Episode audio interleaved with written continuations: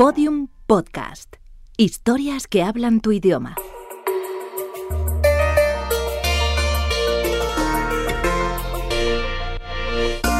Encuádrate.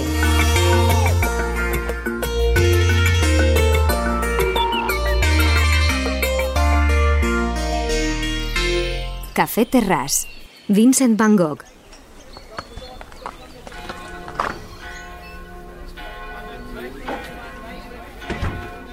Nos encontramos en Arles, en septiembre de 1888. En esa ciudad de la Provenza francesa vive desde hace seis meses Vincent Van Gogh, que como cada noche desde hace varias, ha plantado su caballete muy cerca del Café Tegas, en la plaza del Forum.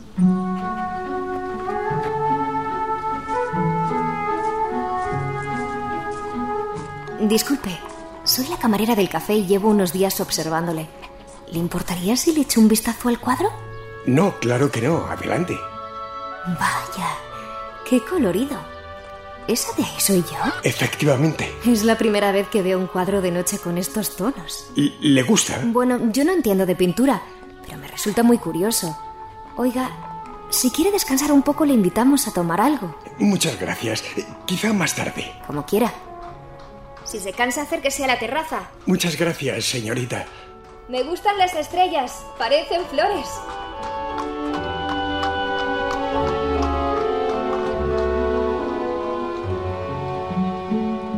Café Tegas, el cuadro que Vincent Van Gogh pinta durante las noches del final del verano en Arles, es el primero en el que el joven artista se atreve con los cielos estrellados.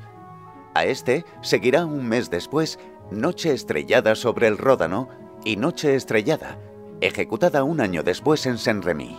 Como señala Juan Ángel López Manzanares, conservador del Museo Thyssen, esa forma de plasmar el firmamento se convertiría en uno de sus más aclamados aciertos. Los cielos estrellados son un motivo que le va a perseguir y que le va a importar mucho durante esos primeros meses. Lo que aspira es a crear una visión trascendida de la realidad, en cierto modo. Por otra parte, él quiere que su pintura sea una pintura consoladora, un poco eh, siguiendo las palabras de San Pablo de afligidos pero siempre alegres. Y en ese sentido, la representación de las estrellas es como un símbolo de esperanza, de esperanza en la otra vida, de esperanza en la resurrección.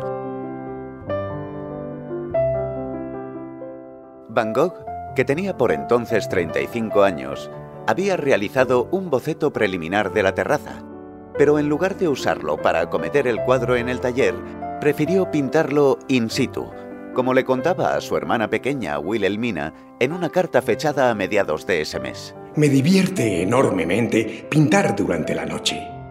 Otros dibujan y pintan de día después de haber hecho un boceto, pero encuentro más satisfactorio pintar el lienzo inmediatamente. Es cierto que en la oscuridad puedo tomar un azul por un verde, un lila azulado por un lila rosado, porque no se distinguen bien los tonos, pero es la única forma de salirse de esas noches negras convencionales con luz blanquecina pálida, mientras que una sencilla vela da amarillos y naranjas más ricos. En esa misma carta, Van Gogh se muestra entusiasmado por el cuadro del café y lo describe con total precisión. En la terraza hay pequeños personajes que beben. Una inmensa lámpara amarilla ilumina la terraza, la fachada y la acera. E incluso arroja luz sobre los adoquines de la calle que tienen una tonalidad violeta rosácea. Las fachadas de las otras casas de la calle, que se alarga bajo el cielo estrellado, son azul oscuro o violeta. Ante ellas se encuentra un árbol verde. Es un cuadro de noches sin negros, solo con hermosos azules, púrpuras y verdes. Y el entorno de la plaza iluminada es de color azufre pálido, verde limón.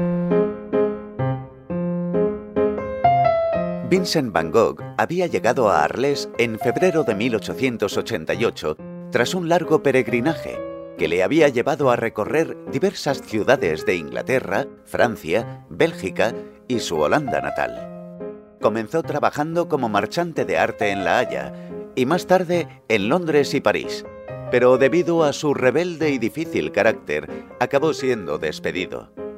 Tras perder su trabajo, encaminó sus pasos hacia la religión e intentó estudiar teología en Ámsterdam, pero fue rechazado por no saber ni latín ni griego. Se postuló entonces como misionero y fue enviado a las minas de carbón de la región de Mons, en Bélgica, donde pasó 22 meses evangelizando a los mineros en la más absoluta pobreza. Su hermano Theo que siempre le había apoyado y prestado ayuda financiera, le convence para dar un giro a su vida y dedicarse a la pintura. Con su ayuda se establece en Bruselas y comienza a dibujar bocetos de mineros y campesinos, y más tarde acuarelas y naturalezas muertas aún con una paleta de tonos sombríos y terrosos. Diversos desengaños amorosos y conflictos con familiares y amigos le hacen cambiar de domicilio con frecuencia hasta que en 1886 Theo le invita a compartir piso en París.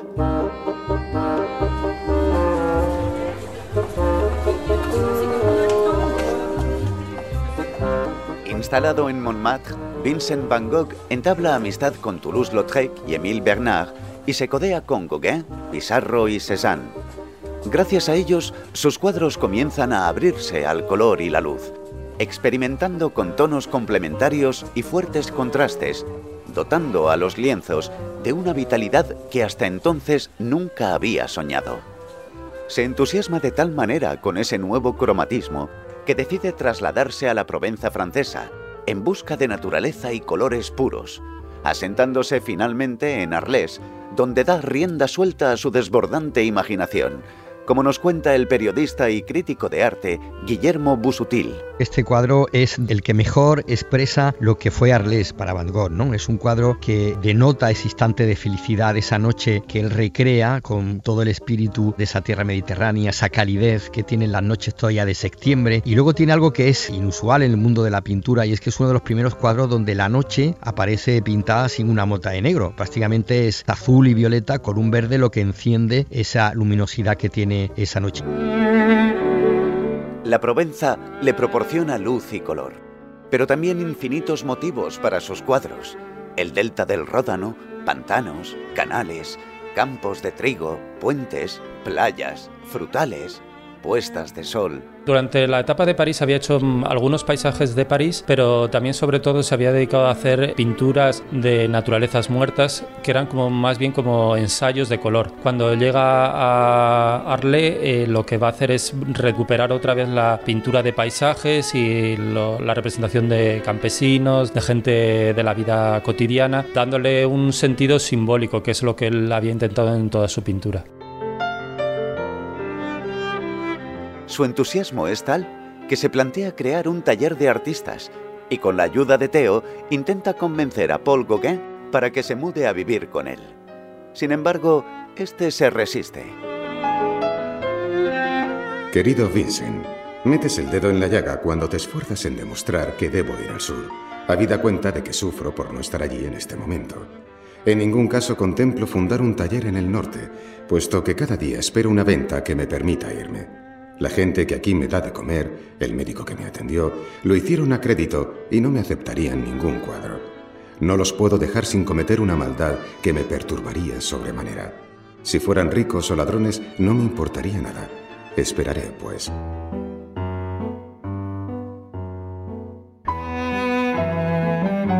Entretanto, Vincent pinta Café Tegas, el único exterior puramente urbano que acomete en Arles ya que, consciente de su debilidad por el alcohol, que ya le había provocado una úlcera y un principio de cirrosis, evitaba acercarse a cualquier lugar que le supusiera una tentación.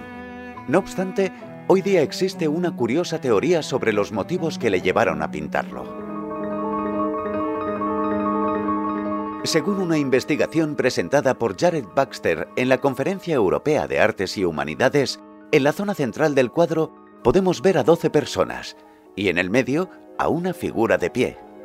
Para Baxter, el conjunto no es sino un homenaje a la última cena de Leonardo da Vinci.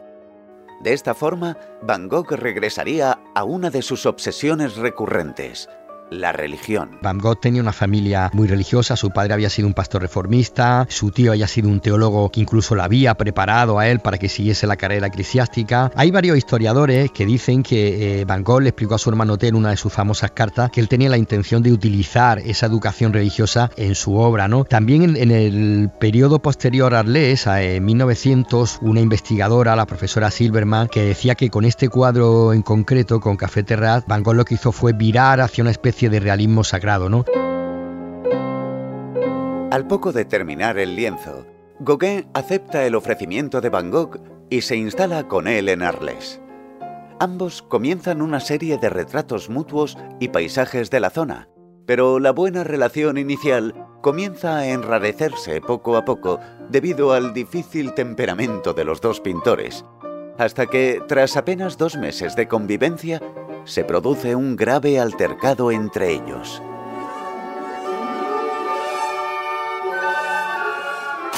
Estoy harto. Te crees mejor que yo. Que eres el único que sabe pintar. Déjame en paz. Viniste porque mi hermano te pagó las deudas.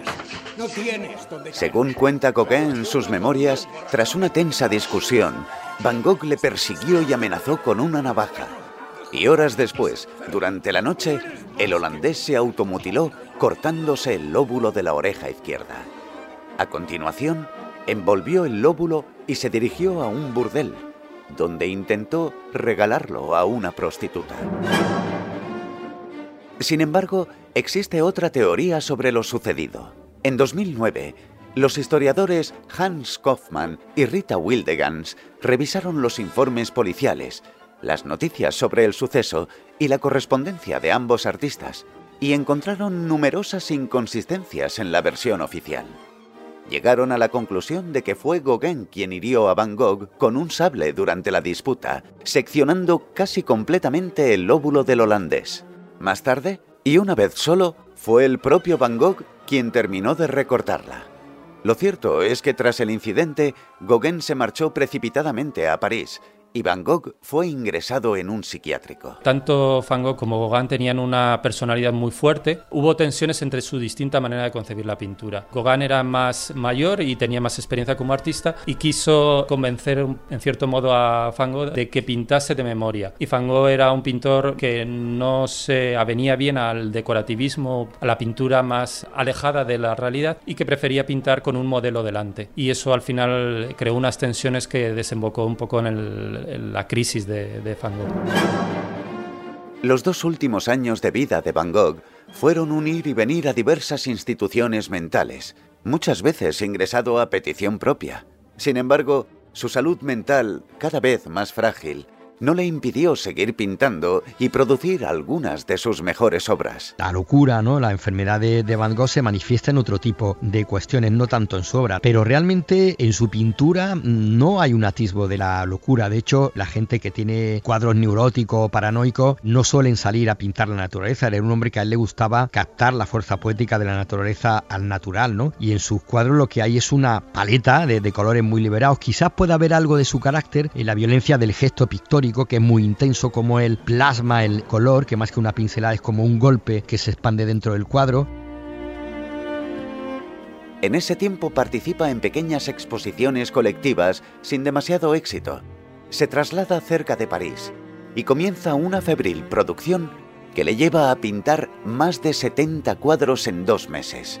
Sin embargo, una recaída le conduce a una fortísima depresión de la que nunca se recuperaría. El 27 de julio de 1890, con solo 37 años, se dispara en el pecho con un revólver mientras pasea por el campo. Murió dos días después en brazos de su hermano Teo. Tan solo unos meses después, los críticos de arte comenzaron a interesarse por sus cuadros y en pocos años las exposiciones de su obra se multiplicaron.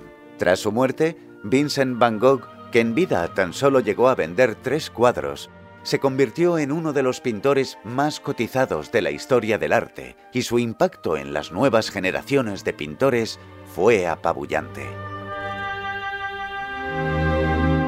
He puesto mi corazón y mi alma en mi trabajo y he perdido mi mente en el proceso. Todos los episodios y contenidos adicionales en encuadrate.info. Síguenos en arroba encuadrate.